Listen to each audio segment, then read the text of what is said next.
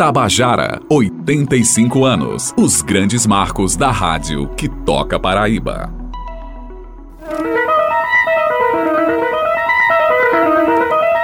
Identificando. ZYI 786. Força 10.000 watts. 1110 AM. 4795 Onda Tropical. Do ponto mais oriental da América do Sul, no centro da Cidade Verde. Rádio Tabajara. Emissão João Pessoa, Paraíba, Brasil.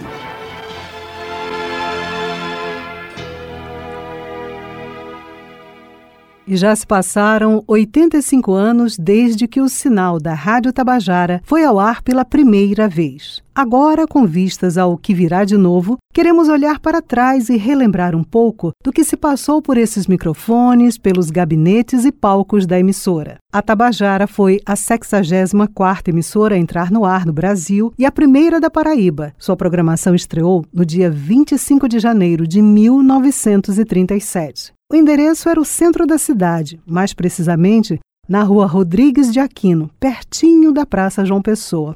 E o nome na época era Rádio Difusora da Paraíba, PRI4. O Brasil estava mergulhado na era de ouro do rádio e os programas contavam com atrações locais, nacionais e internacionais. As personalidades que passaram por aqui estiveram também conduzindo programas, sejam de entretenimento ou no jornalismo. O jornalista Josélio Carneiro, ex-funcionário e apaixonado pela Rádio Tabajara, escreveu livros contando acontecimentos ao longo da história e cita alguns nomes que passaram por aqui. Mas nos anos 40 nós temos o Abelardo Jurema, né? Ele escreveu crônicas para a Rádio Tabajara, para a BBC de Londres, enfim. E Abelardo foi diretor da Tabajara também. Ele foi ministro, ministro Abelardo Jurema. Temos também os irmãos Otinaldo Lourenço e José Otávio da Melo, na juventude, bem mais lá atrás, eles foram nomes da Tabajara. Tem o Carlos Antônio, do, Show das Treze, uma figura imensa. E por aí também passaram, né, Jonas Bill Ramos, foi diretor da emissora. Adalberto Barreto foi presidente da API, foi também diretor da Rádio Tabajara. Teve na área de música o maestro Silvino Araújo, da Orquestra Tabajara.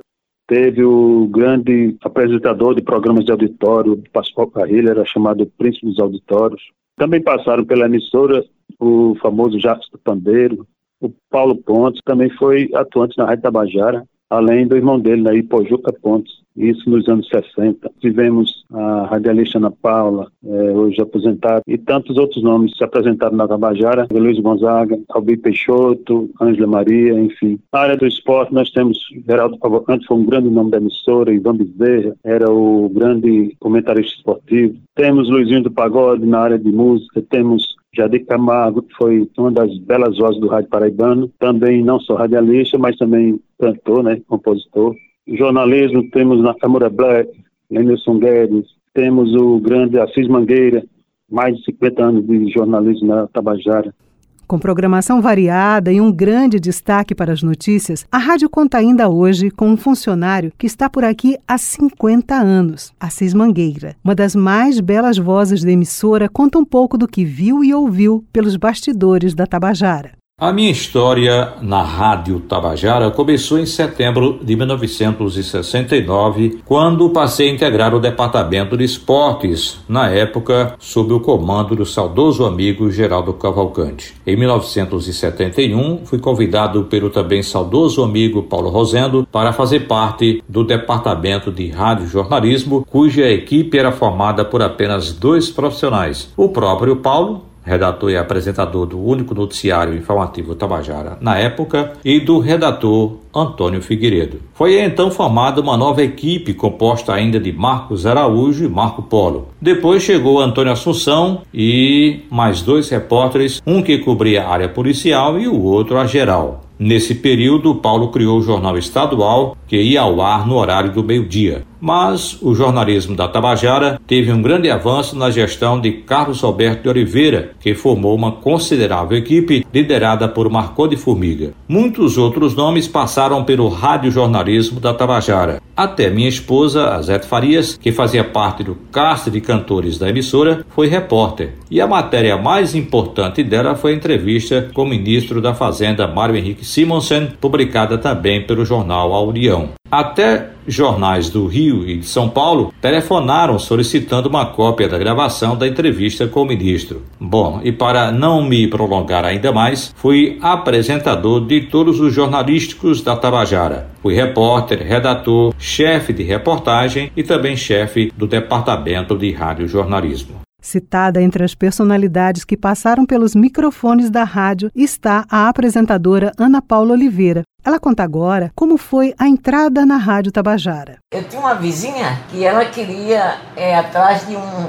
professor que era astrólogo. E ela chegou lá em casa e disse: Ana, vamos lá na Rádio Tabajara comigo? A Rádio Tabajara ficava ali na Rodrigues de Aquino. E vamos lá, entregamos a carta e voltamos. Só que quando eu cheguei, aí encontrei Paulo Rosendo. Paulo chegou e disse: Menina, você tem uma voz tão bonita, por que você não é locutora? Aí eu cheguei e disse: Nada, que história é essa? A minha mãe não vai deixar. Eu tinha saído de um colégio de freira e que naquela época mulher em rádio já viu. Abriram um concurso na época, é, se inscreveram 100 pessoas, mulheres e homens, né? E eu fui uma das privilegiadas na época. Aí me chamaram para fazer locução de cabine. Geraldo Cavalcante era o diretor artístico da rádio. Aí disse: Olha, você agora vai fazer locução de cabine. Daí eu desenrolei. Ana Paula passou também por jornais e programas de variedades. Com Ivan de Brito, com Paulo Rosendo, com Walter Cartacho, que hoje é falecido, né? É, aqui eu fiz bastante jornal aqui. Eu fazia um jornal pela manhã e fazia um jornal de meio-dia. Porque naquele tempo a rádio tinha produção, a rádio tinha disc jockey. Então, Ipojuca escrevia sobre cinema e eu que apresentava o programa dele sobre cinema. Aí tinha João Carlos Franca, que escrevia o programa que eu fazia à noite. Fui apresentadora também de cantador de viola. Os grandes nomes de cantadores de viola eu apresentei também na Rádio Tabajara. Para Pires de Camargo, editor de áudio da Rádio Tabajara desde a década de 70, os colegas de trabalho com quem ele aprendeu muito de sua profissão também são pessoas que devem ser lembradas. Aprendi muito com Clodoaldo de Oliveira, Alencar, Ademar Vicente, que eu acho que esse cara é um crânio, entendeu, para a época. Ainda sou fã dele porque não existia tecnologia. Mas até hoje você, quando escuta uma vinheta da Rádio Tabajara Antiga, um microfone aberto, um jornal estadual, você vê a, a, arte dele. Eu trabalhei com muitos, com pessoas maravilhosas, como Paulo Rosendo, Antônio Assunção. Eu fico até emocionado quando falo nesses caras, tá entendendo? Bené Anderson, porque Bené é que fazia a programação da Rádio Tabajara, Chico Pinto, é, Roberto Carlos Oliveira, que eu acho que a gente tem que pensar ainda em fazer alguma coisa, porque Roberto foi o cara, o maior diretor artístico da Rádio Tabajara. A Tabajara sempre mostrou o caminho. Apesar de ser uma, uma emissora do governo, sempre estava com aquela linha, com a transparência também no jornalismo. E isso é muito importante.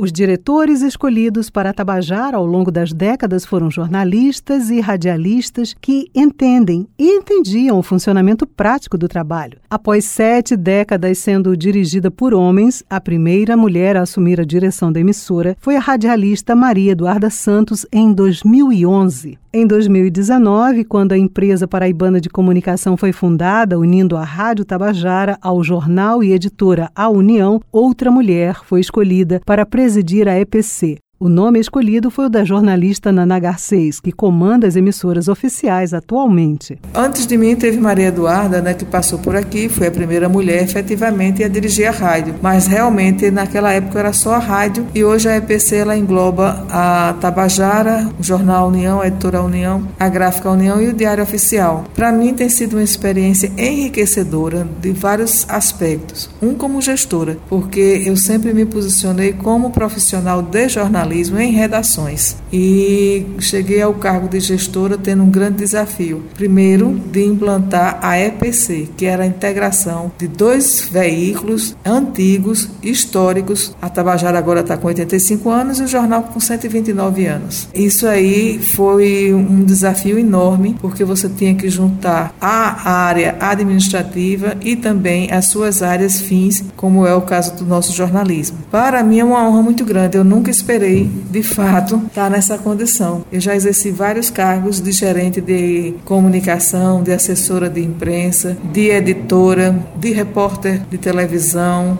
mas não me imaginei na direção de uma empresa que eu considero relevante para a comunicação na Paraíba. Quando foi fundada, a rádio funcionava no centro da capital paraibana. Só na década de 80 é que a Tabajara mudou de endereço e ganhou um prédio novo na Avenida Dom Pedro II, onde funciona até hoje. As personalidades que passaram por aqui foram destaque em diversas áreas e nós falaremos sobre esses segmentos. Este é o primeiro episódio de uma série que vai trazer mais mais informações e depoimentos de apaixonados por rádio em diversas áreas. A Rádio Tabajara marcou e segue marcando a vida dos paraibanos. No próximo episódio, vamos falar sobre a Orquestra Tabajara, que animava os programas de auditório da rádio e depois foi destaque na Rádio Nacional, Tupi e também fora do Brasil. Este episódio contou com produção, redação e edição de texto de Ivna Souto, apresentação de Beth Menezes, edição de áudio João Lira, gerente de jornalismo Marcos Tomás. Este é um produto da Rádio Tabajara que integra a empresa paraibana de comunicação. Até o próximo episódio. Termina aqui a grande parada. Tabajara, bom motivo para se ouvir rádio.